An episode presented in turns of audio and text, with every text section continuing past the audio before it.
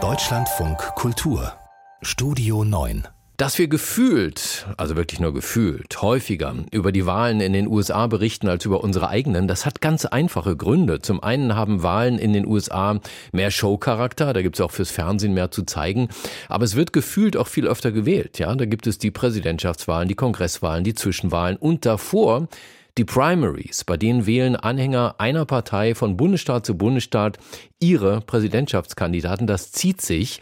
Und in diesem Wahlstadium sind wir gerade. Zurzeit ist der Wahltross im US-Bundesstaat Michigan angekommen.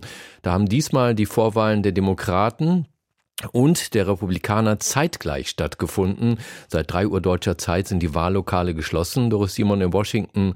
And the winners are ziemlich klar, oder? Ja, ziemlich klar. Donald Trump ähm, liegt mit über 67 Prozent vor Nikki Haley, der früheren Gouverneurin von äh, South Carolina. Da ist jetzt etwas über 40 Prozent ausgezählt. Und bei den Demokraten ist es auch eine klare Sache. Nach 37 Prozent der Auszählung mit 80 Prozent der Stimmen gewinnt dort der Präsident Joe Biden, sein Gegenkandidat Dean Phillips bekommt etwas über zwei Prozent. Nun hatte man im Vorfeld befürchtet, dass Präsident Biden von muslimischen Wählerinnen und Wählern abgestraft werden könnte wegen seiner Israel-Politik. War diese Angst übertrieben? Ja, in Michigan gibt's was Besonderes. Da kann man als Wähler mit uncommitted stimmen, unentschieden. Das dient dazu, um zu sehen, wie weit denn Kandidaten auf dem Wahlzettel überhaupt die Unterstützung der Parteibasis haben. Wenn die die Kandidaten nicht toll finden, stimmen sie mit unentschieden. Und tatsächlich haben nach der bisherigen Auszählung 37 Prozent der Stimmen knapp 14 Prozent der Wähler bei der demokratischen Vorwahl mit uncommitted gestimmt. Das heißt, die wollten ganz demonstrativ dem Präsidenten nicht ihre Stimme geben. Und ja, es waren arabischstämmige ähm, Amerikaner, die das getan haben. Es geht hier um Bidens Haltung im Israelkrieg. Sie werfen ihm vor, dass er nicht genug getan hat für die Menschen in Gaza, keinen Waffenstillstand durchgesetzt hat, Israel äh, zu bedingungslos unterstützt.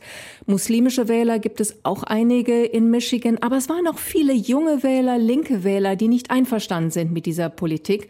Und deswegen ist das schon ein großer Denkzettel, denn wenn das so 14, 15 Prozent auch am Ende der Auszählung sind, der gesamten Wähler, und das könnte es sein, dann geht das auf 100 bis 150.000 Stimmen. Und das ist genau die Marge, mit der Joe Biden vor vier Jahren Michigan, einen ganz wichtigen Swing State, gewonnen hat.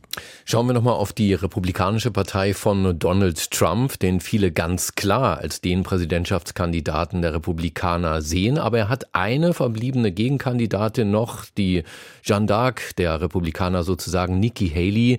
Wie schlimm war es für die? Ja, Nikki Haley lässt sich das nie anmerken. Sie sagt, sie kämpft den Kampf für die gute Sache. Jeanne d'Arc, so würde sie sich wahrscheinlich auch selber nennen. Sie hat ja auch angekündigt und wird das auch durchhalten, noch auf jeden Fall bis zum Super Tuesday mit seinen vielen Vorwahlen am kommenden Dienstag durchzuhalten. Hat er heute auch Wahlkampf gemacht in einigen dieser Staaten.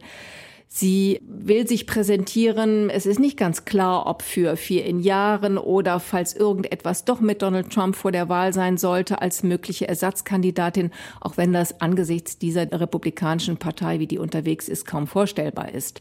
Aber sie hat auch diesmal wieder, obwohl sie deutlich weniger Stimmen insgesamt geholt hat, in den Vorstädten, in den Universitätsstädten, bei den Gebildeten viel besser abgeschnitten als Donald Trump. Und die Stimmen, die sie jetzt geholt hat, ungefähr 160.000 sind das nach 45 Prozent der Auszählung, also später vielleicht etwas mehr als das Doppelte. Das sind die Stimmen, die natürlich auch Joe Biden versuchen wird zu holen. Umso mehr, weil er das Problem auf der anderen Seite hat. Michigan gilt als Swing State. Können Sie das nochmal erklären? Warum ist dieser Bundesstaat so wichtig für beide Seiten, für Demokraten wie Republikaner? In den USA sind viele Staaten so in ihren Mehrheiten verteilt. Die Wahlbezirke sind so geschnitten, dass von vornherein klar ist, ob diese Bundesstaaten mehrheitlich am Ende demokratisch oder republikanisch oder auch in ihrer Gesamtheit stimmen werden. Es gibt eine Reihe von Staaten, wo das mal so, mal so ist. 2016 hat Hillary Clinton für die Demokraten den Staat mit Michigan mit 11.000 Stimmen an Donald Trump verloren. Und auch Vor vier Jahren war es knapp. Es waren etwas mehr als 150.000 Stimmen, die Joe Biden zur Wahl gereicht haben. Es geht mal hin und her. Es ist ein sehr diverser Staat auch sehr gemischt in der Sozialstruktur.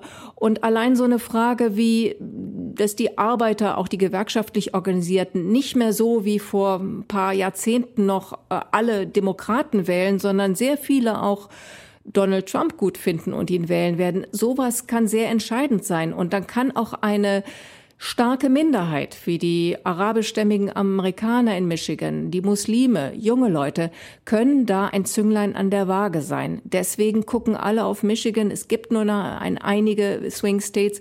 Und wenn so ein Staat an einen der beiden klar fällt, dann ist ein wichtiger Stein im Puzzle damit gesetzt.